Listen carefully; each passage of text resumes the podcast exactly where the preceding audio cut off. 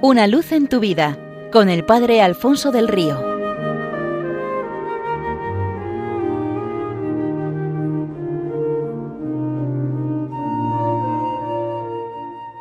Un cordial saludo para todos los oyentes de Radio María desde el Seminario Diocesano de Getafe.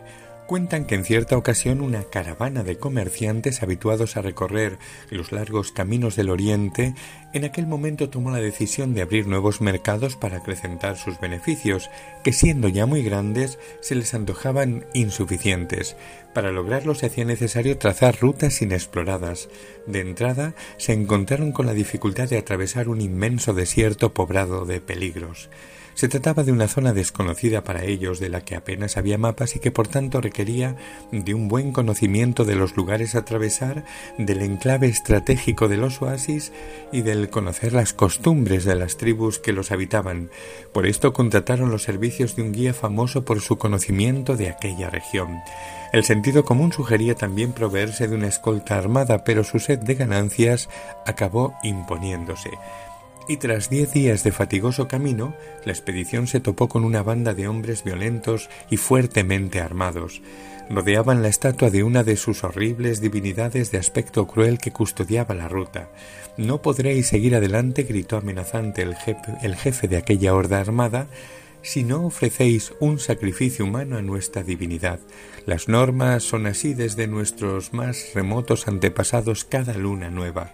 Si no lo hacéis, vosotros mismos seréis todos ofrecidos en sacrificio para aplacar la ira de nuestro divino protector. Llenos de espanto los comerciantes se reunieron y empezaron a discutir entre ellos. La situación era dramática, la elección trágica y el acuerdo imposible. Somos socios, amigos desde hace muchos años, llevamos décadas trabajando juntos, algunos hasta hemos emparentado casando entre sí a nuestros hijos. No podemos sacrificar la vida de ninguno de nosotros para aplacar la sed de sangre de ese ídolo. Entonces, ¿qué podremos hacer? Ante este callejón sin salida, los ojos de todos se volvieron hacia el guía. Y tras ofrecer la vida de aquel hombre en sacrificio conforme al rito al pie de aquella horrible estatua, la caravana de socios reemprendió el camino por las dunas.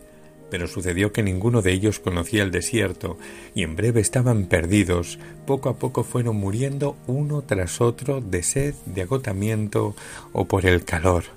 ¿Qué podrían haber hecho?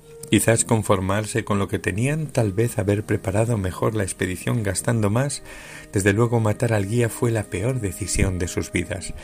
El Evangelio nos habla de una situación parecida un propietario que tiene una viña, que la ha arrendado unos viñadores, que llegado el momento de la cosecha envía a los criados para recaudar su parte y estos viñadores, ávidos de ganancias, les echan de la viña maltratándolos y por supuesto sin darles nada. Finalmente les es enviado el hijo del dueño pensando que a éste le respetarán y le darán una parte correspondiente, pero a éste le matan para quedarse con todo. Es bastante más que una parábola, es el resumen de la historia de la humanidad desde el Calvario y hasta nuestros días.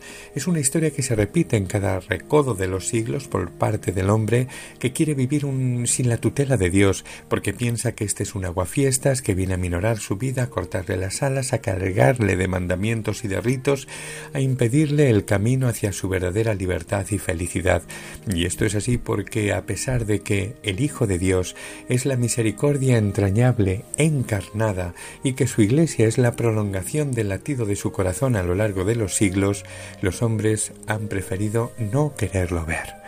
El resultado está a la vista, basta con pensar en el genocidio de la Vendée, por poner un ejemplo, eh, perpetrado bajo la consigna de libertad, igualdad o fraternidad, o más recientemente el siglo que más se ha destacado por sacudirse el yugo opresor de Dios el pasado siglo XX, que es con diferencia el más cruel y sanguinario de la historia.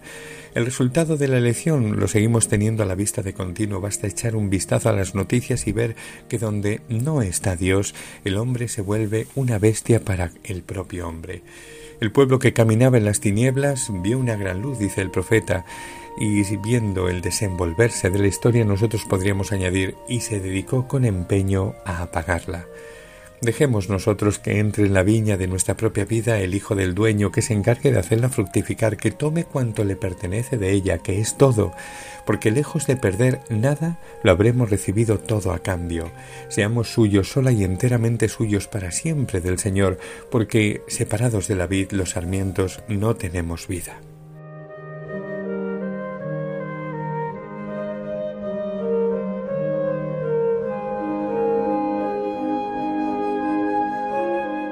Una luz en tu vida con el Padre Alfonso del Río.